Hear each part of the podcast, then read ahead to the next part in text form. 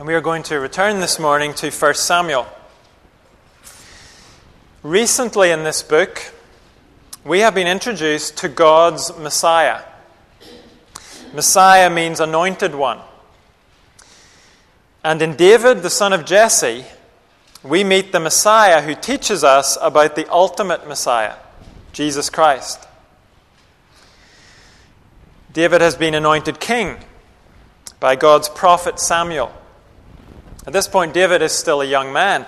He may be as young as 20 or thereabouts. And David is on a long and difficult journey that will eventually bring him to the throne. It'll be many years before David gets there. At the moment, he's still a king without a throne, without a crown. But he is God's king. God has destined David for the throne, and God's plans cannot be thwarted. What we're going to see this morning is that David is untouchable. We're going to see that when it comes to taking care of his chosen ones, God is endlessly resourceful. That should give us confidence in our God. It should give us confidence in the future, too. So let's read together 1 Samuel chapter 19. If you haven't found it yet, it's in page 291 in the regular Bibles and 447 in the large print. 1 Samuel 19, and I'll read the whole chapter. Saul told his son Jonathan and all the attendants to kill David. But Jonathan had taken a great liking to David and warned him My father Saul is looking for a chance to kill you. Be on your guard tomorrow morning. Go into hiding and stay there. I will go out and stand with my father in the field where you are. I'll speak to him about you and will tell you what I find out. Jonathan spoke well of David to Saul his father and said to him, Let not the king do wrong to his servant David. He has not wronged you, and what he has done has benefited you greatly. He took his life in his hands when he killed the Philistine. The Lord won a great victory for all Israel, and you saw it and were glad. Why then would you do wrong to an innocent man like David by killing him for no reason? Saul listened to Jonathan and took this oath As surely as the Lord lives, David will not be put to death. So Jonathan called David and told him the whole conversation. He brought him to Saul, and David was with Saul as before. Once more, war broke out, and David went and fought the Philistines. He struck them with such force that they fled before him. But an evil spirit from the Lord came on Saul as he was sitting in his house with his spear in his hand. While David was playing the lyre, Saul tried to pin him to the wall with his spear. But David eluded him as Saul drove the spear into the wall. That night, David made good his escape. Saul sent men to David's house to watch it and to kill him in the morning. But Michal, David's wife, warned him If you don't run for your life tonight, tomorrow you'll be killed. So Michal let David down through a window and he fled and escaped. Then Michal took an idol and laid it on the bed, covering it with a garment and putting some goat's hair at the head. When Saul sent the man to capture David, Michal said, He is ill. Then Saul sent the man back to see David and told them, Bring him up to me in his bed so that I may kill him. But when the man entered, there was the idol in the bed, and at the head was some goat's hair. Saul said to Michal, Why did you deceive me like this and send my enemy away so that he escaped? Michal told him, He said to me, Let me get away. Why should I kill you? When David had fled and made his escape, he went to Samuel at Ramah and told him all that Saul had done to him. Then he and Samuel went to Naioth and stayed there. Word came to Saul David is in Naioth at Ramah. So he sent men to capture him. But when they saw a group of prophets prophesying, with Samuel standing there as their leader, the Spirit of God came on Saul's men, and they also prophesied. Saul was told about it, and he sent more men, and they prophesied too. Saul sent men a third time, and they also prophesied. Finally, he himself left for Ramah and went to the great cistern at Sechu. And he asked, Where are Samuel and David? Over in Naioth at Ramah, they said. So Saul went to Naioth at Ramah, but the Spirit of God came even on him. And he walked along prophesying until he came to Naioth. He stripped off his garments, and he too prophesied in Samuel's presence. He lay naked all that day and all that night. This is why people say, Is Saul also among the prophets? This is God's word. I said earlier that David is a king without a throne. That's because Saul is still on Israel's throne. He has been rejected by God, but he's still got his claws curled around the throne. And ever since David killed Goliath, Saul has looked on David as a rival. When the women of Israel celebrated David's success, Saul said to himself, What more can he get but the kingdom? We were told from that time on, Saul kept a close eye or a jealous eye on David. And at first, Saul's tactic was to try and get rid of David by putting him into harm's way. He kept sending David on missions against the Philistines. But that backfired for Saul because David kept on defeating the Philistines and his reputation kept growing. The very last verse of chapter 18 tells us that the Philistine commanders continued to go out to battle. And as often as they did, David met with more success than the rest of Saul's officers, and his name became well known. It didn't work. So eventually, Saul's envy of David leads him to a more direct approach. The opening words of chapter 19 tell us Saul told his son Jonathan and all the attendants to kill David. Forget the Philistines, Saul says, we'll kill David ourselves. Saul comes right out and declares war on David, Israel's greatest defender. But what chapter 19 goes on to give us is four escape stories. God delivers David in four different ways. First of all, David is delivered by Jonathan's persuasion.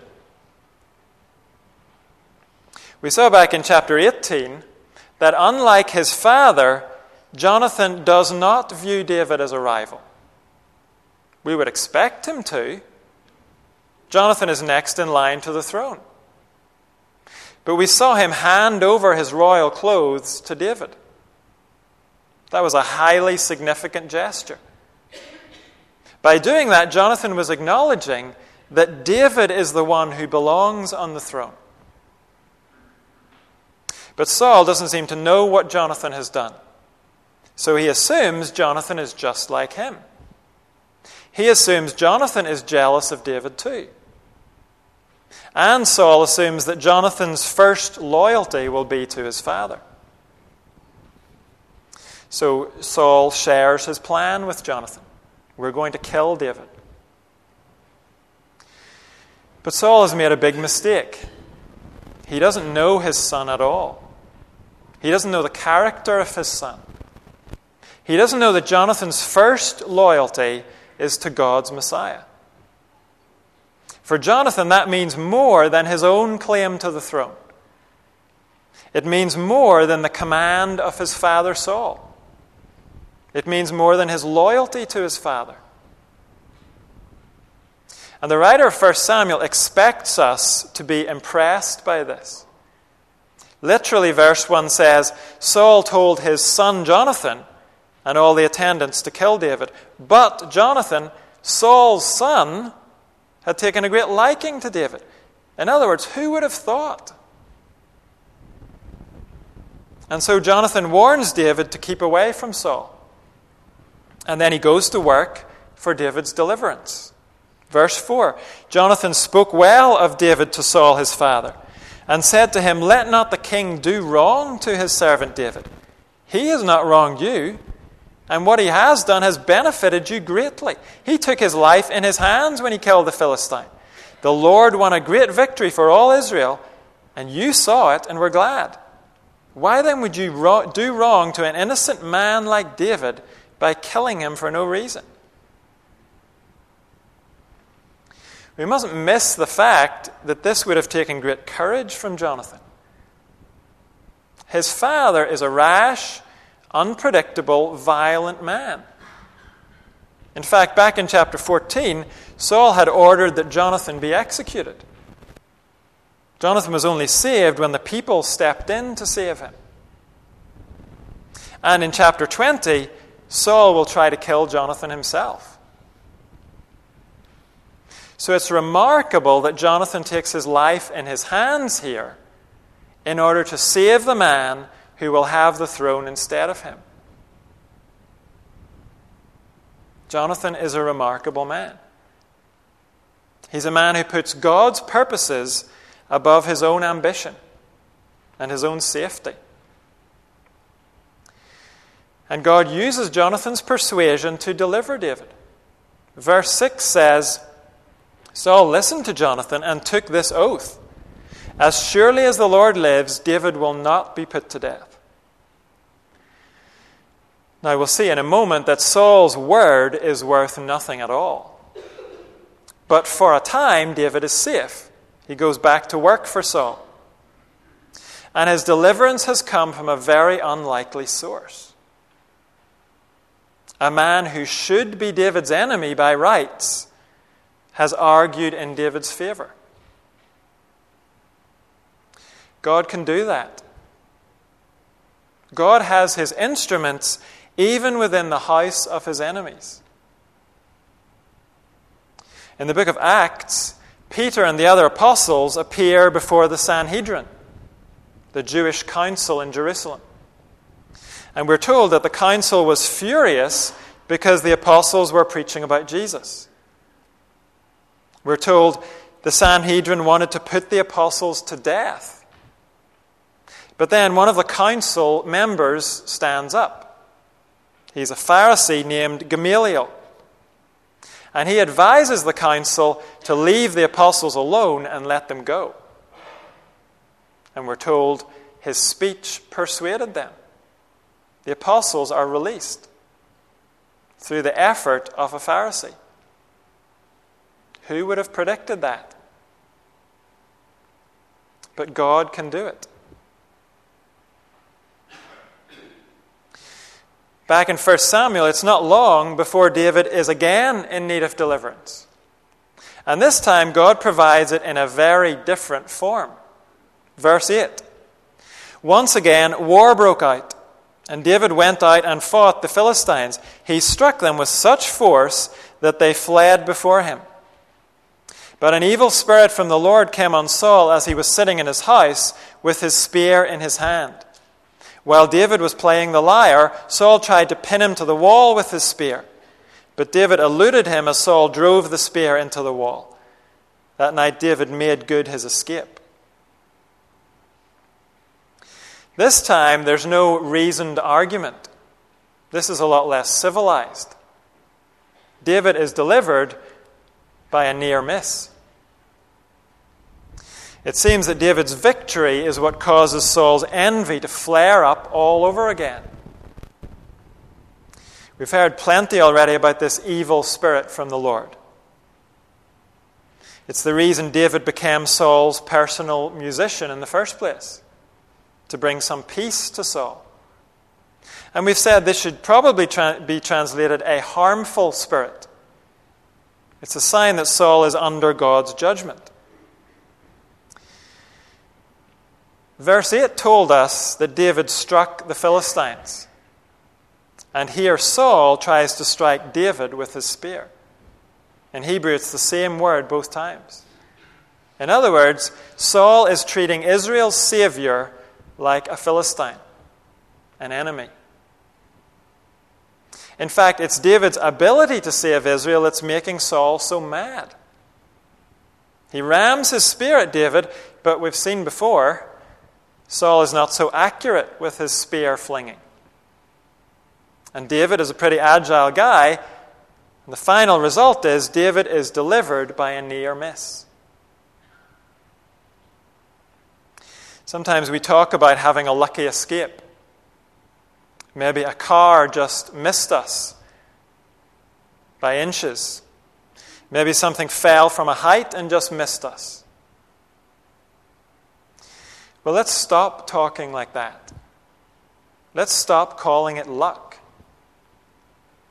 And let's give God the glory for those near misses when they happen. God can and He does deliver in that way. God is active in this world. And God works through seconds and centimeters just as much as through big events.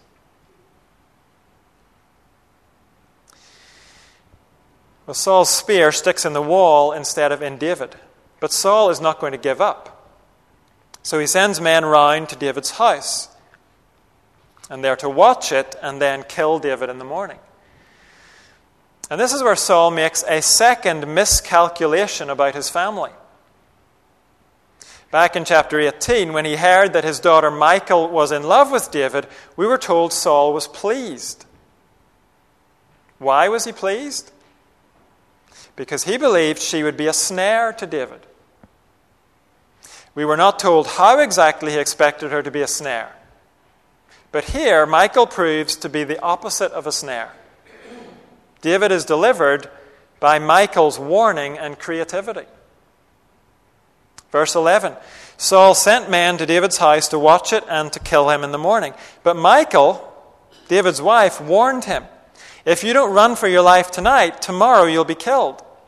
So Michal let David down through a window, and he fled and escaped. Then Michal took an idol and laid it on the bed, covering it with a garment and putting some goat's hair at the head. When Saul sent his men to capture David, Michal said, He is ill. Then Saul sent the men back to see David and told them, Bring him up to me in his bed so that I may kill him. But when the men entered, there was the idol in the bed, and at the head was some goat's hair.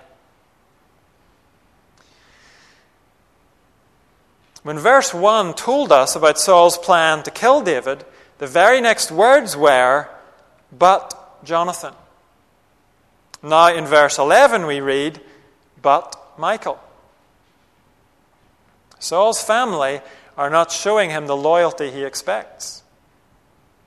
They are ruining his plans. Now, as we read this, we might have some questions about Michal. Why does she have an idol in the house? And is she right to lie, saying David's ill in bed, when actually he's running across the fields for his life? Well, the Bible does not claim that Michal is a great person. She's never commended to us as an example for us to follow.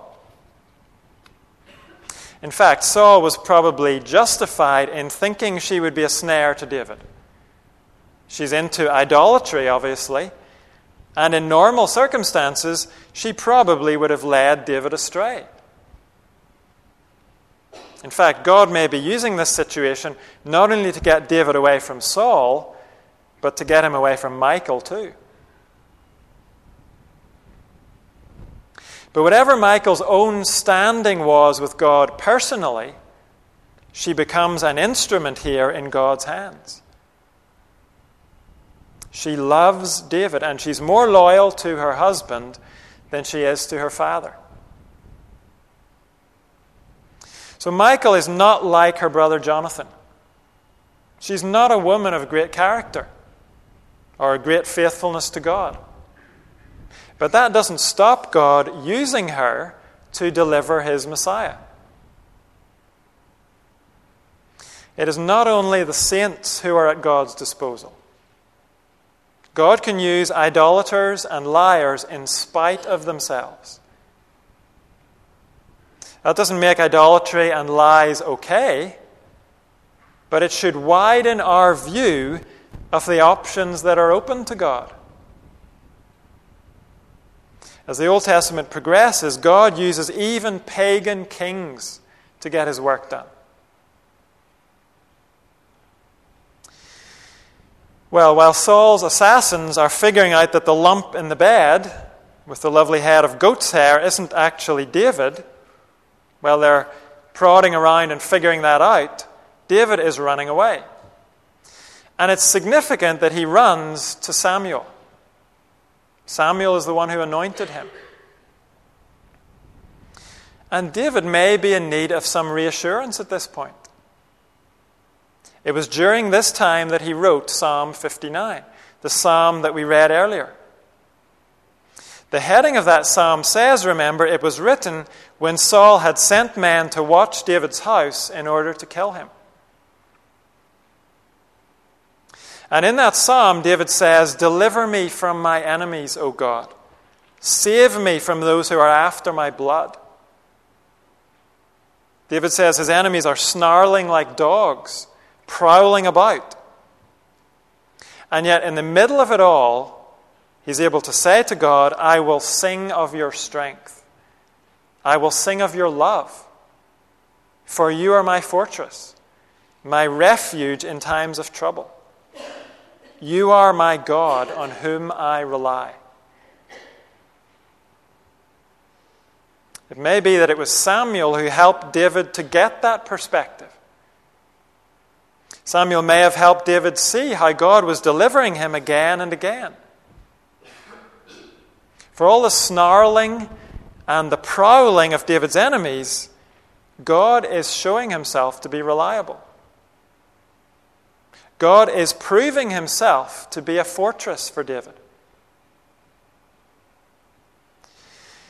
And in the final section of our passage, God shows his reliability in the most direct way of all. In these final verses, David is delivered by the direct intervention of the Spirit of God.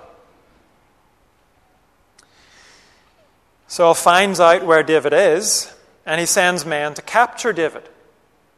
And then in the middle of verse 20, we read this But when they saw a group of prophets prophesying, with Samuel standing there as their leader, the Spirit of God came on Saul's men, and they also prophesied. Saul was told about it, and he sent more men, and they prophesied too. Saul sent men a third time, and they also prophesied. We've seen the word translated prophesying can mean different things in different contexts. In chapter 18, it was used to describe Saul raving under the influence of the harmful spirit. Back in chapter 10, the same word, prophesying, was used to describe a praise and worship session. Prophets singing and playing musical instruments. And it seems likely that's what Saul's men find when they arrive to get David here. Samuel is leading a prophet's praise jam. And we're told that three times the Spirit of God comes on Saul's men and causes them to prophesy. We don't know what exactly was involved in that. Did they pick up guitars and join in? Or did they start raving? We don't know. But what is clear is that the Spirit of God makes these men incapable of doing what they came to do. They cannot carry out Saul's command to get David. Previously, God used human instruments to deliver David. But now he delivers David by direct intervention. Well, eventually, after three groups of his men have failed, Saul decides that if you want something done right, you have to do it yourself. So he sets off himself to get David. And God intervenes even before Saul gets there. Verse 23. So Saul went to Naioth at Ramah, but the Spirit of God came even on him. And he walked along prophesying until he came to Naioth. He stripped off his garments, and he too prophesied in Samuel's presence. He lay naked all that day and all that night. Again, this does not mean Saul is delivering messages from God. It's more likely he's raving. Saul has persisted in going after God's king. But the fact is, God's king is untouchable. It's as if God has set up a protective shield around David. And Saul has run headfirst into that shield. Saul is reduced to a babbling mess. One writer says, You can bash yourself against omnipotence, but the success rate is nil. It doesn't matter what approach Saul takes, he is not going to get to David. And if we pause for a moment and picture this final scene in our minds, we can see something very significant. Back in chapter 18, Jonathan willingly took off his royal robes and he gave them to David. And in contrast to that, Saul set himself against David. He made himself an enemy of God's king. He decided to fight against God's purposes. But look at the outcome. Jonathan took off his kingly robes willingly. Saul is forced by God to take off his kingly robes. He's left naked on the ground. God's will will be done. The question is will we be like Jonathan and work for God's will? Or are we going to resist it like Saul? Until God stretches out his hand and pushes us to our knees. We can bash ourselves against God's omnipotence, but the success rate is nil. So if you're fighting against God, look at Saul. Look at the outcome of fighting against God. And then set aside your ambitions to be in charge. Humble yourself before God and say, Your will be done. Because one way or the other, His will will be done.